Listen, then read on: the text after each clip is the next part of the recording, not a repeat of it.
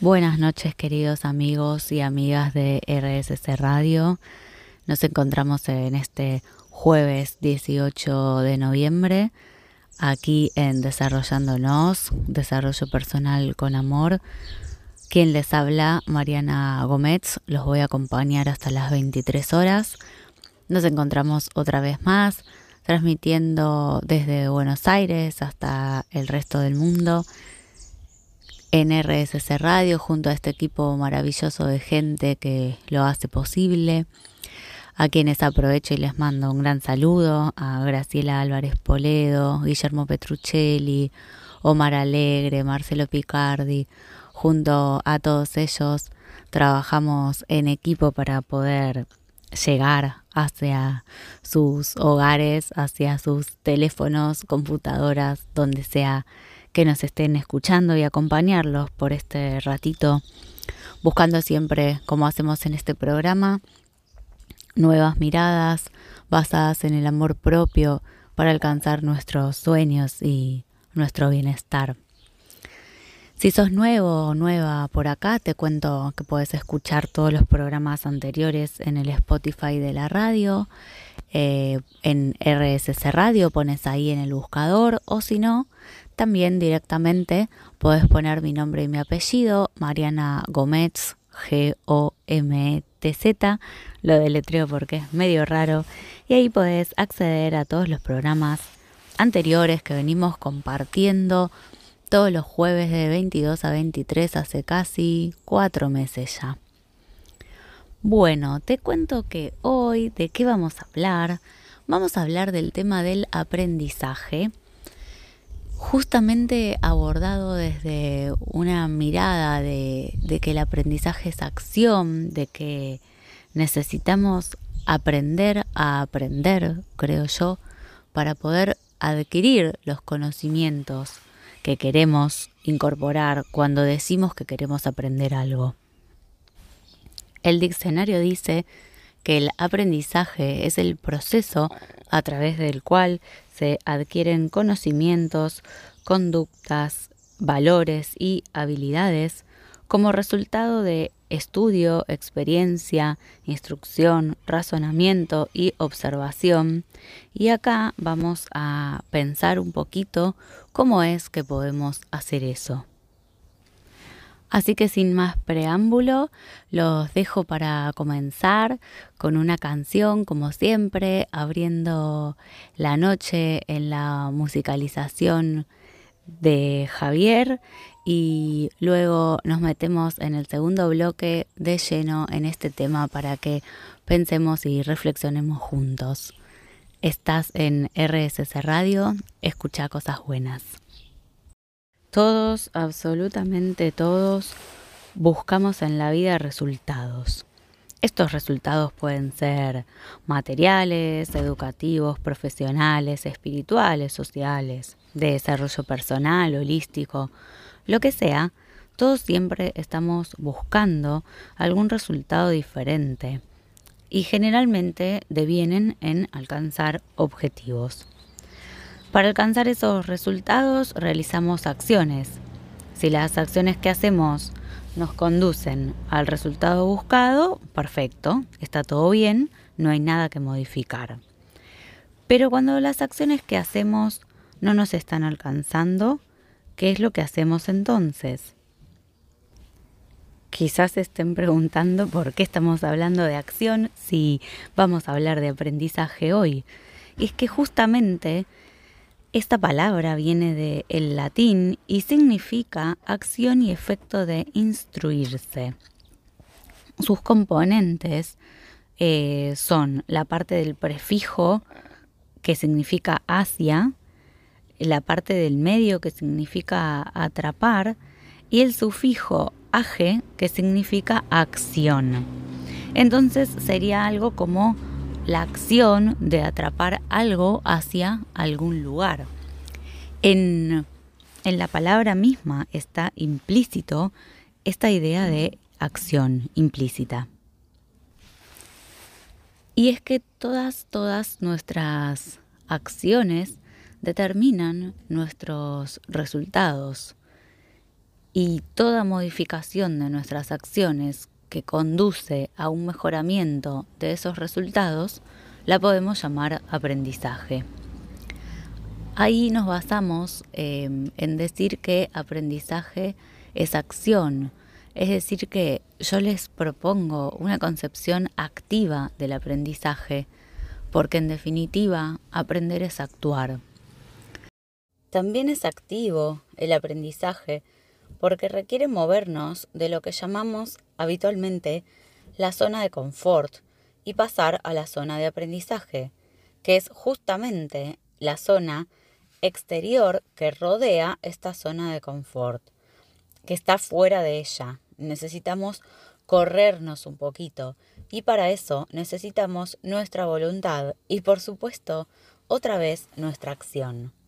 Vamos un poquito a definir estos conceptos que por ahí están un poco de moda, pero a veces no sabemos de qué hablamos cuando hablamos de la zona de confort. En esta zona es donde se encuentra el conocimiento adquirido, donde funcionamos en piloto automático, sin mucha conciencia, desde lo que ya conocemos. Se irá expandiendo a medida que incrementemos nuestro aprendizaje y no tiene límites rígidos. ¿Está mal estar en la zona de confort? La verdad que no, de ninguna manera. Ustedes ya saben que a mí no me gusta decir esto está bien o esto está mal. Lo importante es lo que a cada uno les hace bien. Yo solamente les acerco ideas para que reflexionemos juntos. Esta zona de confort nos posibilita actuar con efectividad, sin tener que hacer cada cosa como si fuera la primera vez, por lo cual es muy útil. En todo caso, tal vez lo no deseado sería quedarnos a vivir por siempre en esta área, ya que estaríamos limitando, por supuesto, nuestro campo de acción y con eso nuestros resultados. La zona de aprendizaje, por supuesto que es aquella zona donde se produce el aprendizaje. Es ilimitada también y está a nuestro alcance, tal vez con un poco de esfuerzo o con un movimiento, como decíamos recién. Para llegar a esta zona necesitamos expandir nuestra conciencia y nuestra capacidad de acción para así poder salir de esa zona de confort o zona de comodidad que recién mencionábamos. Esta salida implica el reconocimiento de que hay algo que no sé. Muchas veces esta declaración del no saber es vista como una herida a nuestra autoestima y requiere la voluntad de verlo de otra manera para poder ponernos en el lugar del aprendiz. Es por eso que el aprendizaje lo definimos más que nada como un proceso continuo y duradero, porque es la acción de moverse de la comodidad de lo conocido a una zona de incomodidad frente a lo nuevo o lo desconocido. En esta zona, al aprender, ampliamos nuestra capacidad de acción y al mismo tiempo estamos expandiendo nuestra zona de confort. Este es el proceso por el cual somos capaces de producir un resultado que antes estaba fuera de nuestro alcance. Por eso si vamos a la definición que yo elijo sobre el aprender. El aprender para mí no es solamente tener información o conocimiento acerca de algo, sino que justamente es expandir nuestra capacidad de acción en forma de efectiva. Sería poder hacer hoy lo que ayer no podía hacer, quizás porque no sabía. Es incrementar nuestra competencia para poder operar en un determinado dominio, en una determinada área de mi vida que antes no sabía cómo operar, cómo accionar. Sería incorporar habilidades que hagan posible llegar a resultados u objetivos que antes estaban absolutamente fuera de mi alcance, fuera de toda posibilidad para mí. Hoy, como humanidad, como nunca antes en la historia había sucedido, disponemos de casi una infinita cantidad de información Incluso hasta algunos conocimientos pierden vigencia apenas ven la luz. Hay avances científicos y tecnológicos súper, súper rápido, los cuales superan muchas veces nuestra capacidad de asimilarlos. Este contexto genera un ritmo vertiginoso de cambio en todas las áreas y nos pone frente a la necesidad y por supuesto la oportunidad de dar respuesta a viejos problemas para poder así expandir nuestro campo de acción y tomar el desafío de aprender a aprender, que creo yo que es el primer paso que necesitamos revisar cuando nos queremos disponer a un proceso de aprendizaje. ¿Qué necesito para aprender a aprender? Sería la pregunta. Para mí necesito prestar atención a cuatro requisitos básicos. El primero es declararme ignorante. Poder decir que no sé. Poder hacer esta declaración desde lo más profundo de mi ser, desde la más profunda conexión con mi sinceridad, con mi autosinceridad sería, y decir reconocer que hay algo que no sé. Esto sería asumir mi responsabilidad frente a la ignorancia para poder, luego de declarar este no sé, ubicarme en el lugar del aprendiz. Dada la insatisfacción que siento por la ausencia del resultado deseado, me puedo hacer la pregunta, ¿qué necesito aprender, que necesito saber, que hoy no estoy sabiendo para responder frente a estas circunstancias. Sin que esto sea, por supuesto, un cuchillazo a mi autoestima, sin que esto sea usado para castigarme, sino todo lo contrario. Los seres humanos, mientras estemos vivos, creo yo, vamos a tener cosas para seguir aprendiendo constantemente, creciendo, y evolucionando.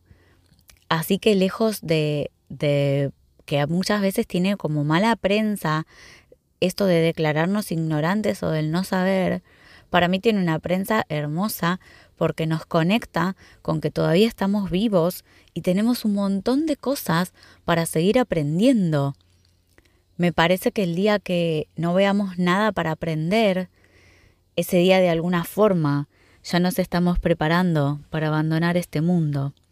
Así que bienvenida a toda la ignorancia, bienvenidos todos esos no sé que tenemos que decir con todo nuestro corazón, porque nos recuerda que estamos vivos, nos recuerda que tenemos para más rato aquí en este mundo, siempre que haya cosas por aprender.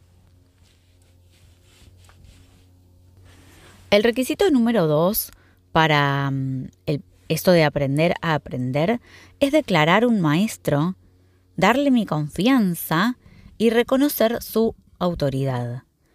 Es ponerme en las manos de otra persona que me va a guiar, porque esa persona sabe lo que yo no sé. Quizás lo sabe por experiencia, quizás lo sabe porque estudió. Eh, yo tengo que chequear con qué clase de maestro o por supuesto maestra, me siento cómodo, cómoda, qué es importante para mí, si es importante que tenga conocimientos académicos, si es importante conocer su experiencia. Pero lo importante es donde yo me ubico respecto a esta relación. Es una relación desigual en el cual el maestro está en un lugar superior porque me va a transmitir un conocimiento.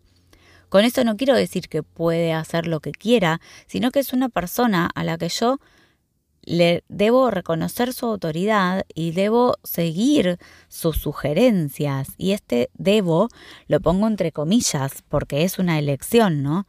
Si yo quiero someterme a un proceso de aprendizaje, en algún punto necesito hacer lo que otro me diga. Y este maestro, por supuesto que puede ser una persona, pero también yo puedo declarar como maestro un libro, un video de YouTube, un programa de radio como este, porque el tema de ponerse como aprendiz es una cuestión de actitud. Entonces, si yo empiezo a ver que todo en la vida son oportunidades de aprendizaje y que cada situación, cada persona puede ser un maestro para mí, voy a estar constantemente aprendiendo, expandiendo mi zona de confort y habitando la zona de aprendizaje. El tercer requisito que necesito para aprender a aprender es el tiempo. Que transcurra un tiempo determinado entre el momento A en el que no sé hacer algo y el momento B en el que ya aprendí, y luego de aprenderlo, lo pueda sostener en el tiempo y proyectarlo hacia el futuro. Esta es la gran, gran, gran diferencia entre aprender y adquirir conocimientos. Cuando yo aprendo algo, lo recuerdo con el tiempo, es decir, lo sostengo y lo puedo proyectar hacia el futuro, lo puedo transmitir, lo puedo seguir haciendo. Recuerden cuando aprendieron a andar en bicicleta o cuando aprendieron a manejar o a escribir. Eh, son cosas que al principio quizás no nos costaban mucho. Sin embargo, hoy lo podemos repetir cuando aprendimos a atarnos los cordones. Sin embargo, otras veces aprendemos quizás una receta de cocina, por ejemplo, pero no podemos sostenerla y proyectarla al futuro sin volver a las bases, ¿no? A, por ejemplo, a, a las instrucciones, que en este caso actuarían como maestro. Entonces, el tiempo es un factor absolutamente necesario en todo proceso de aprendizaje. Y atención acá, porque muchas veces pretendemos, sobre todo con la velocidad con la que se vive hoy por hoy, aprender las cosas en cinco minutos o en cinco clases y todo aprendizaje es un proceso y en el proceso está implícito el transcurrir del tiempo el devenir, porque yo necesito transformarme en esa persona que ahora puede hacer algo, que sabe hacer algo que antes no podía o no sabía. Y no hay otra opción que amigarnos con el paso del tiempo para que el aprendizaje suceda. El cuarto y último requisito para disponernos al proceso de aprender a aprender son las emociones disponerme a este aprendizaje, a este proceso, con emociones de apertura y de asombro, para poder tomar lo nuevo como realmente nuevo. Si no, caigo en un lugar en donde todo lo que me dicen lo asocio con algo ya conocido y entonces no hago espacio a que se produzca este proceso de aprendizaje, simplemente porque no estoy en la emoción de apertura y de asombro. Piensen en los niños que se sorprenden y se asombran por cada cosa que ven o cada cosa que aprenden, incluso se entusiasman luego de esa sorpresa o de ese asombro. Así tenemos que ser nosotros cuando nos disponemos al aprendizaje, hacerlo desde un lugar liviano, alegre, entusiasta, para que el aprendizaje se pueda dar porque si lo hago desde un lugar de que me pesa que no sé, me pesa que transcurra el tiempo, me pesa declarar a otro como un maestro, no son las emociones correctas que me van a ayudar, en ese sentido digo correctas, no son las emociones que me potencian, que me abren posibilidades en este proceso de aprender a aprender. Seguimos hablando del tema del aprendizaje y una vez que tengo esos cuatro requisitos para disponerme a aprender a aprender, lo que me queda es transcurrir este camino, este proceso, este sendero del aprendiz, que lo llaman así en muchas bibliografías. Todo camino comienza, por supuesto, con un llamado que muchas veces escuchamos y no decidimos atender en su momento, diciendo tal vez, yo estoy bien así, al menos no estoy tan mal, otros están peor, ¿cómo me va a ir si me meto con esto? ¿Seré capaz de hacerlo? ¿Qué garantía tengo de que me va a salir bien? Muchas veces no contestamos este llamado porque en el fondo sabemos que puede ser que tomemos contacto con algunas partes nuestras que aún no conocemos, que están en sombras y que de momento no queremos mirar, como por ejemplo esto de reconocernos ignorantes.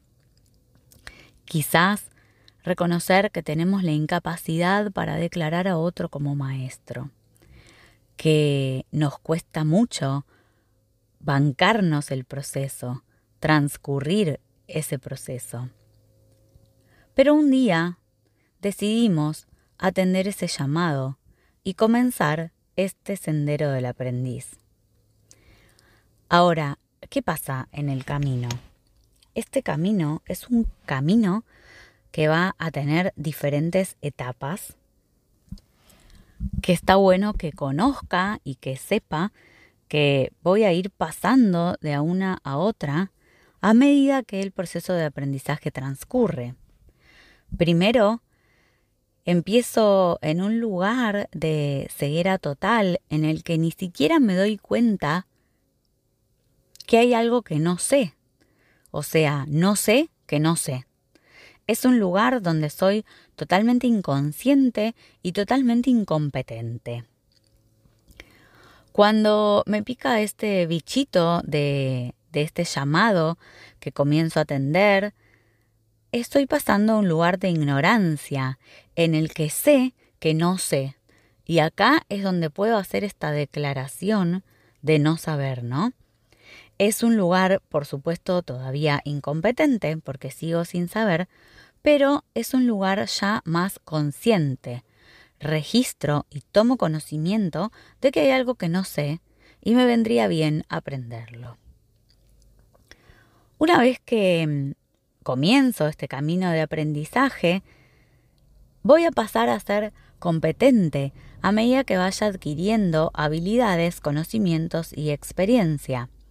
Este es un camino 100% consciente y un poco competente. Estoy como en, en las vías de desarrollar cada vez más mi competencia. Y cuando termino este sendero del aprendiz, voy a pasar a un lugar de experto donde soy 100% competente, 100% consciente. Esto, así redactado en dos minutitos, no sé ni cuánto tardé en comentárselos, parece fácil, pero en este camino, como en todo camino, pueden aparecer muchas emociones que necesitamos gestionar y también pueden aparecer algunos obstáculos. Ahora vamos con los obstáculos, pero les quiero contar que justamente el coaching es un proceso de aprendizaje. Por eso a veces decimos que no es un proceso terapéutico, si bien es un proceso transformacional, lo vemos más desde el punto de vista del aprendizaje, porque esto es lo que sucede cada vez que una persona sostiene su compromiso y su acción en diferentes encuentros de sesiones individuales de coaching o incluso en talleres. Se da un pasaje en entre un lugar de ceguera o de ignorancia hacia un lugar de competencia o de expertise. Con el transcurrir del tiempo, con el reconocimiento de esta brecha, de este espacio que hay entre el no saber y el saber futuro, con la declaración de un maestro que puede ser un coach, una coach, que guía este proceso, y luego se termina adquiriendo un aprendizaje que le queda para toda su vida, que luego va a poder replicar en diferentes áreas de su vida incluso transmitir y repetir. Eso es lo que buscamos en un proceso de coaching. Por eso yo siempre aclaro que los procesos de coaching, al menos como los encaro yo y cómo debería encararlo cualquier coach em, que realmente haya estudiado coaching, porque también la, la palabra está un poco de moda, ¿no? Y, y, se dicen coach personas que no lo son. Pero cualquier persona que haga un proceso de coaching seriamente y comprometidamente no debería fomentar la dependencia, sino todo lo contrario.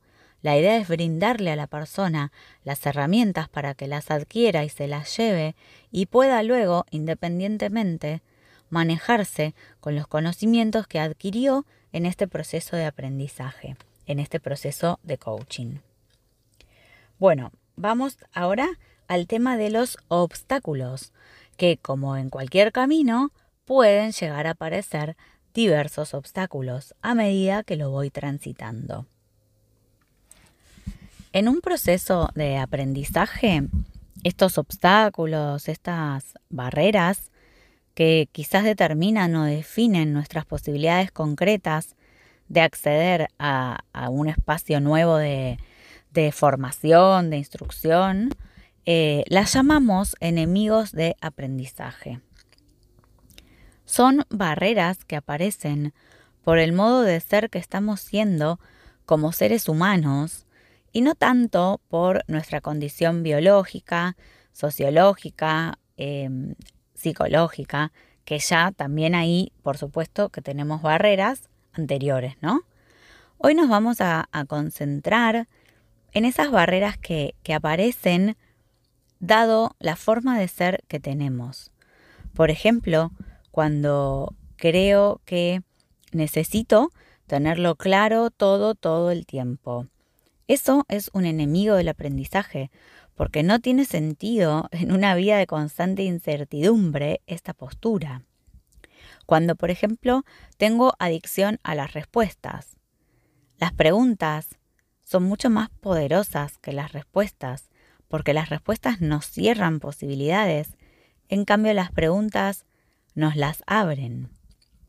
Me aparece un enemigo del aprendizaje cuando no sé asignarle prioridad al aprendizaje y caigo en la trillada frase de no tengo tiempo, cuando en realidad lo que estoy haciendo es dejando de elegir mi aprendizaje en primer lugar.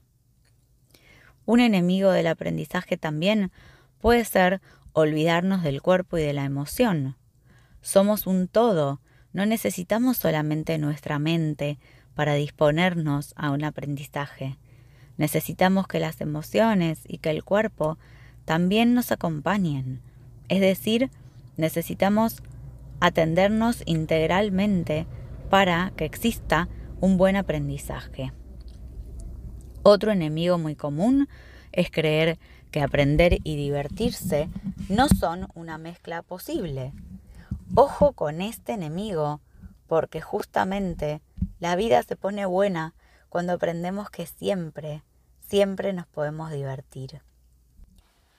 Otro enemigo del aprendizaje muy común en esta era de la sobreinformación es confundir el saber con el estar informado. Acumular información no es aprender.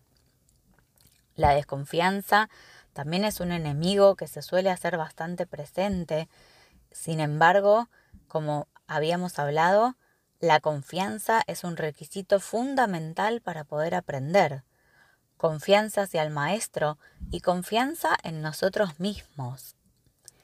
También puede aparecer vergüenza, miedo, limitaciones religiosas, miedo a equivocarnos.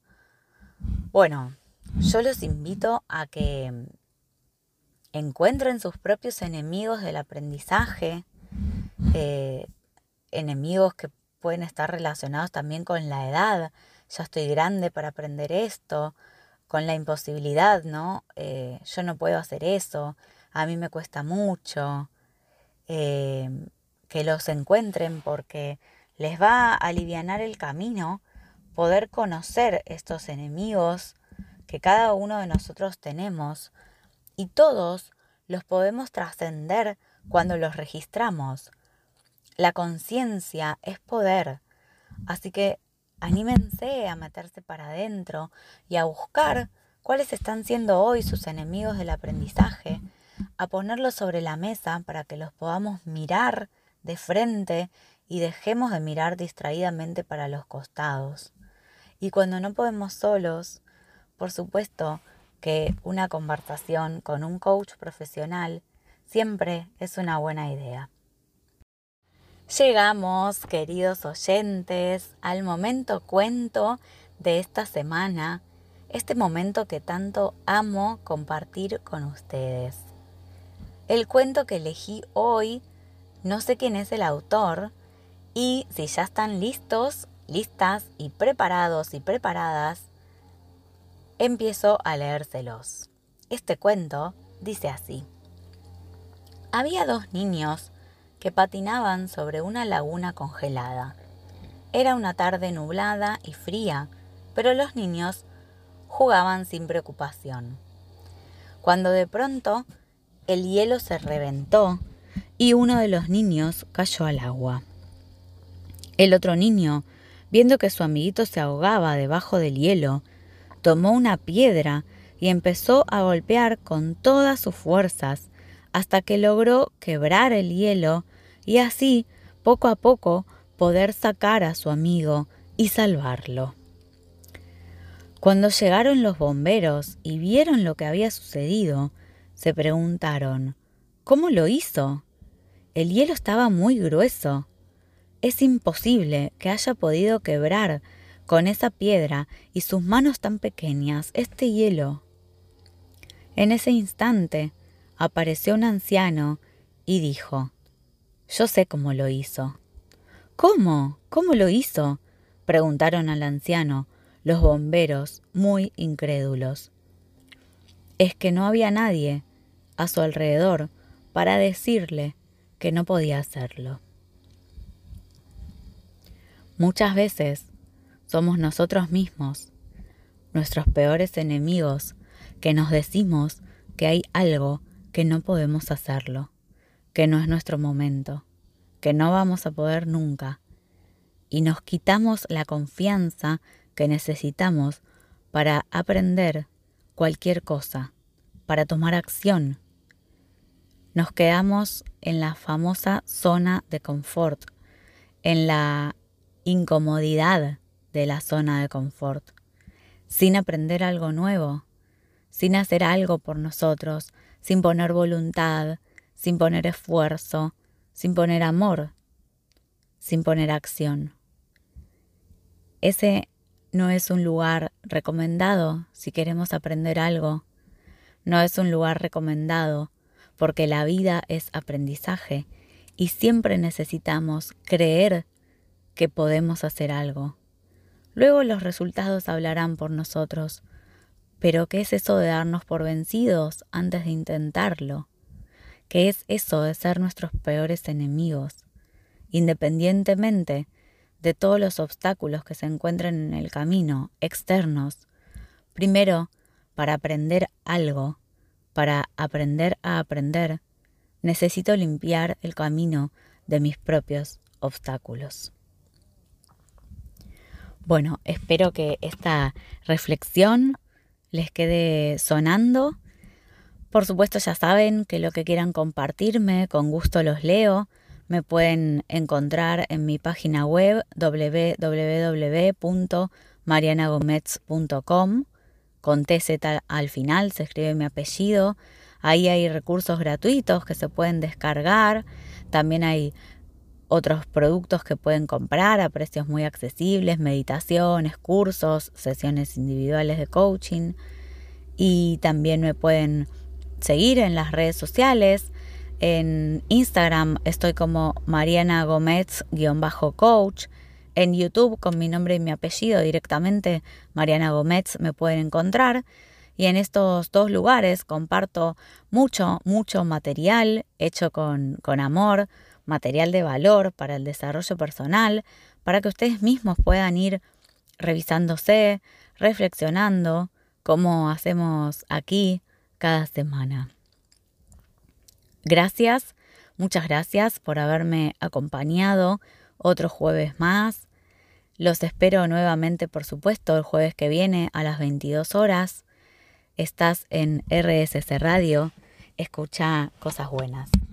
Que tengan una muy feliz noche y que descansen mucho y también, ¿por qué no?, que reflexionen un poco.